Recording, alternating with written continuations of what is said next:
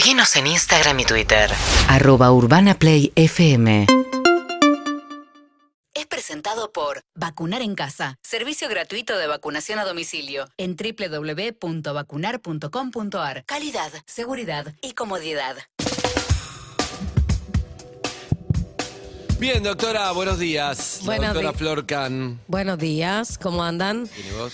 Bien, bueno, hoy vamos a tocar un, un tema distinto, vamos a hablar de autismo. El 2 de abril fue el Día Mundial de la Concientización sobre el Autismo, que fue declarado en el 2006 eh, por la Asamblea General de Naciones Unidas para poner de relieve eh, la, la situación que viven las personas con autismo. Mañana hay una marcha, mañana 13 hay una marcha.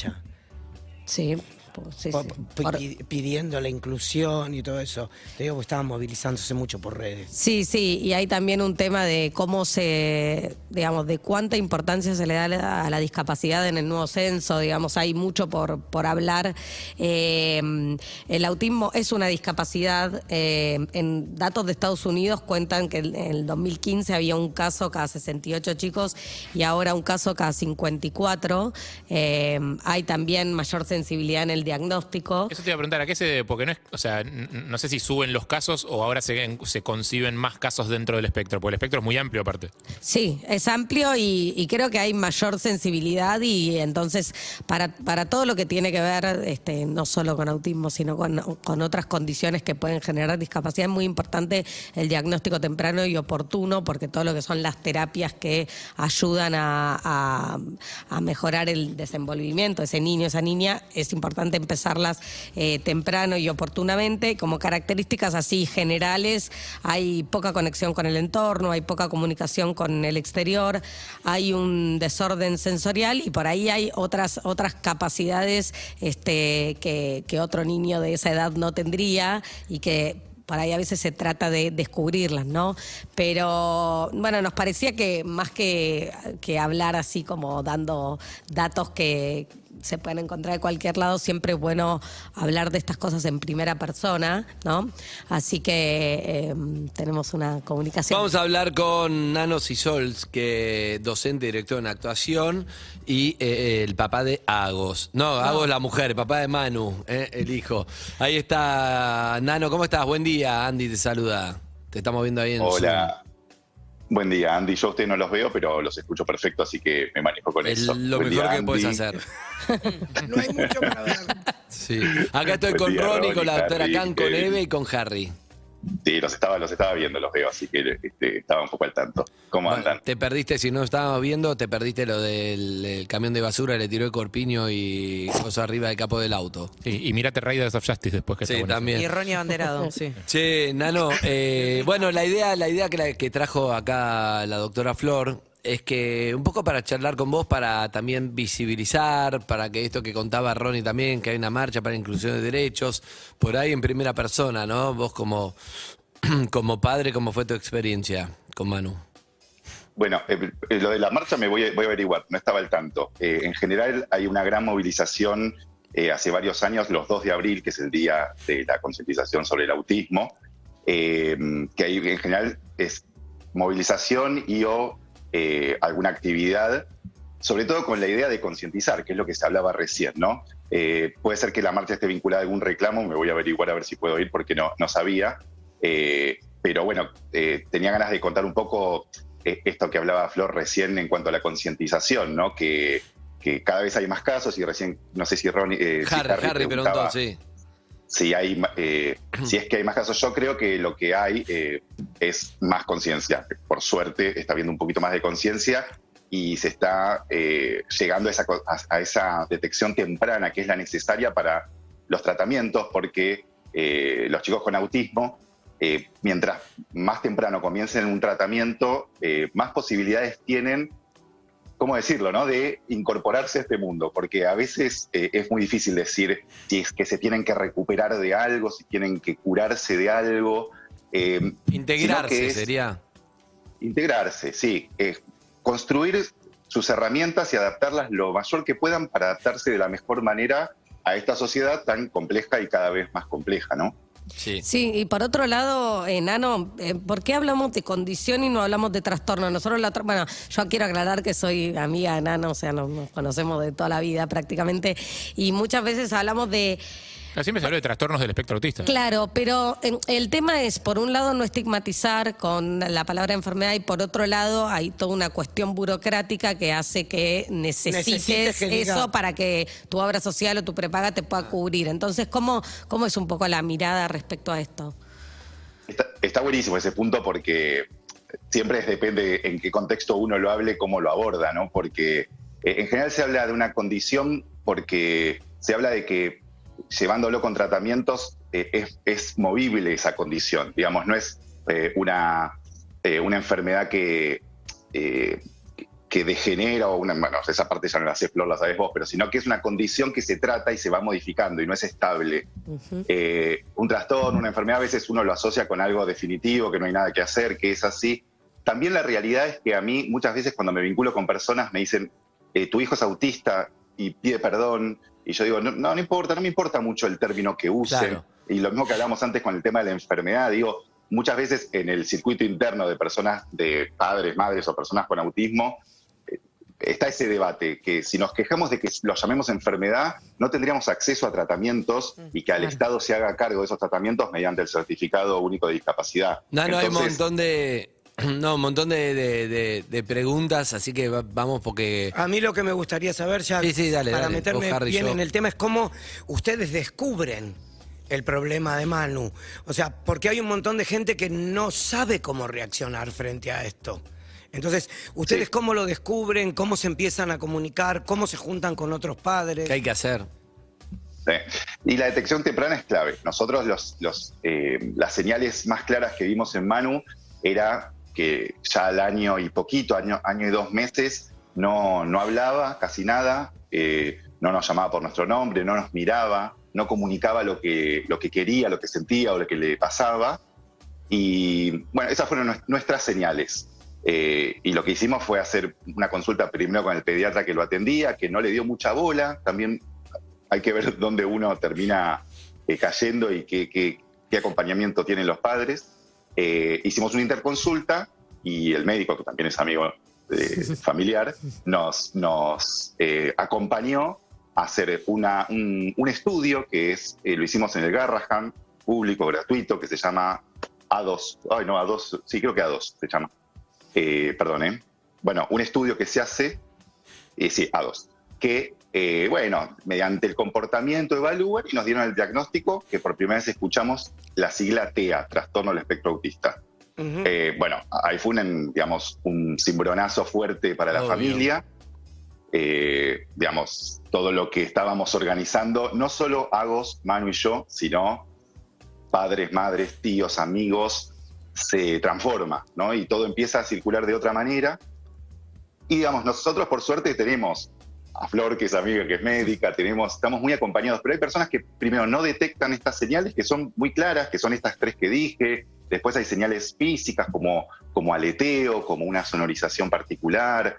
Me parece que nunca está de más hacer una pregunta, una consulta al pediatra, y si se quedan con dudas, alguna interconsulta, y se va armando una red de padres de contención donde muchas veces se acercan y preguntan, eh, y bueno, vamos acompañando. Bien, Harry. Eh, me, me interesa mucho la opinión de la gente que está bien metida en el mundo. O sea, vos eh, hablas con otros padres, seguramente con otras madres eh, que tienen hijos con, con TEA o con autismo. Eh, me, me interesa mucho, recién Flor mencionaba la palabra estigmatización, vincular enfermedad y todo esto.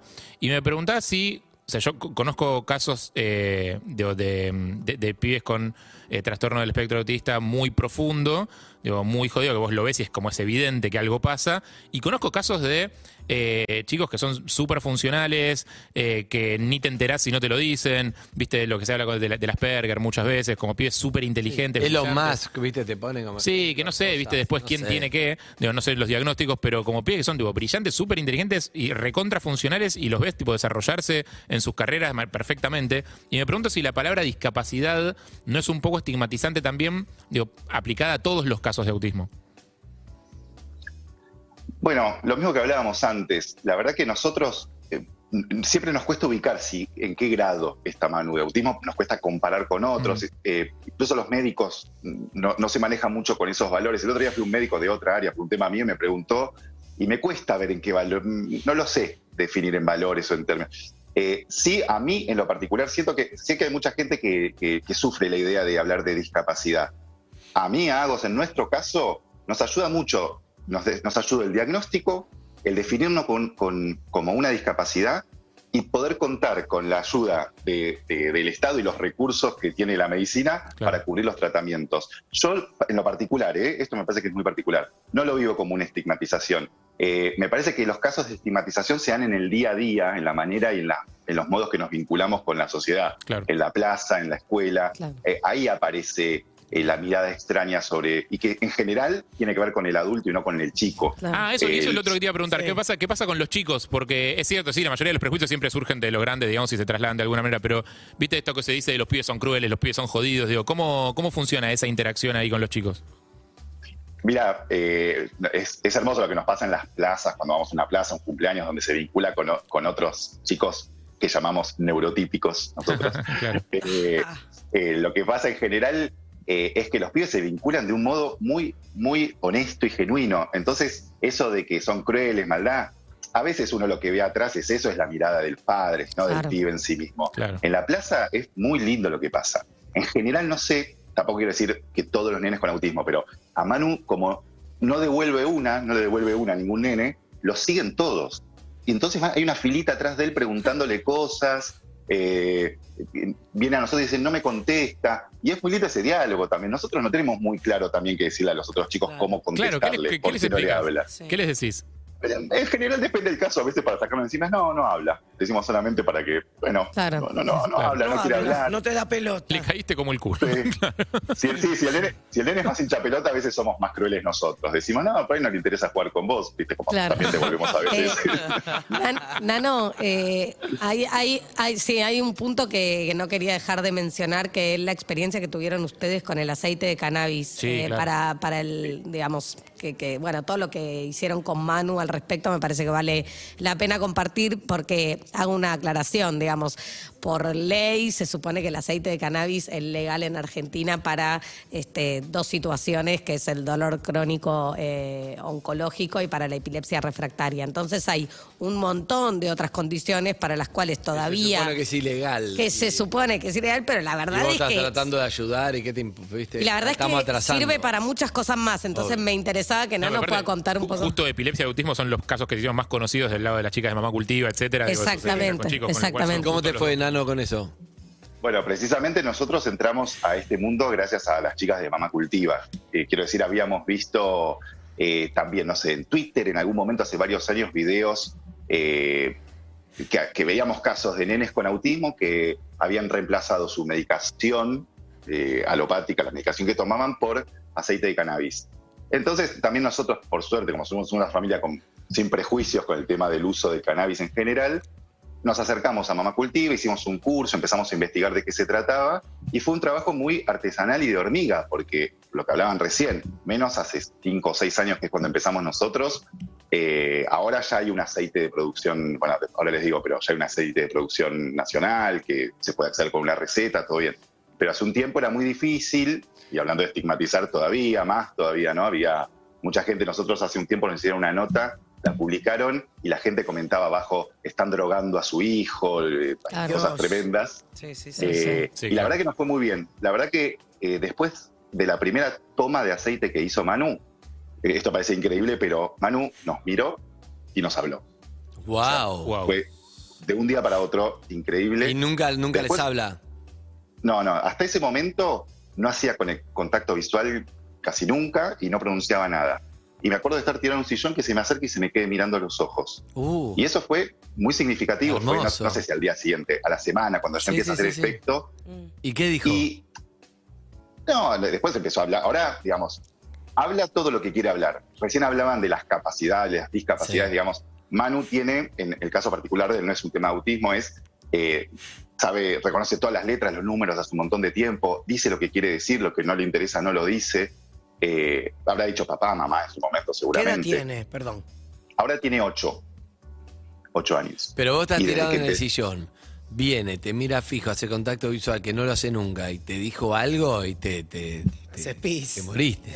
No, en ese momento fue, creo que en ese momento la primera fue solo la mirada, obviamente.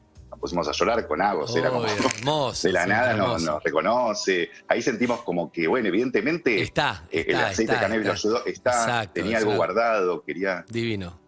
Me encanta. Sí, Bueno, y eh, el tema del contacto visual que parece tan obvio que, el- que nuestros hijos hagan contacto visual con nosotros, Ah. cuando eso no sucede, digamos, es, eh, es muy desgarrador, con lo cual, bueno, es una emoción ahora, lo que pasó. Nano, eh, no hay, no se puede eh, durante el embarazo, no se puede diagnosticar nada. el- es como ahí, ahí en la cancha. A suerte y verdad, cuando No, sale. porque No, no, no, no, hay ningún no hay ningún estudio que uno no pueda hay un valor hacer, este, distinto de nada, imágenes claro. o algo que te pueda decir, este, digamos, la verdad que es un tema más que tiene que ver más con lo conductual que hasta que no nace el bebé y Claro. empieza- vos empezás a ver determinadas cosas que te llaman la atención. Por eso y es importante como tener las, si querés, las pautas de alarma para llamarlo de alguna manera y la consulta temprana, la sospecha temprana para empezar las terapias lo antes posible y que las obras sociales y prepagas y todos se pongan las pilas y cubran las terapias que necesitan. Averigüemos, Nano, eso, de- que reclaman hoy la marcha, que yo hoy Lo contá con 13 de nosotros para,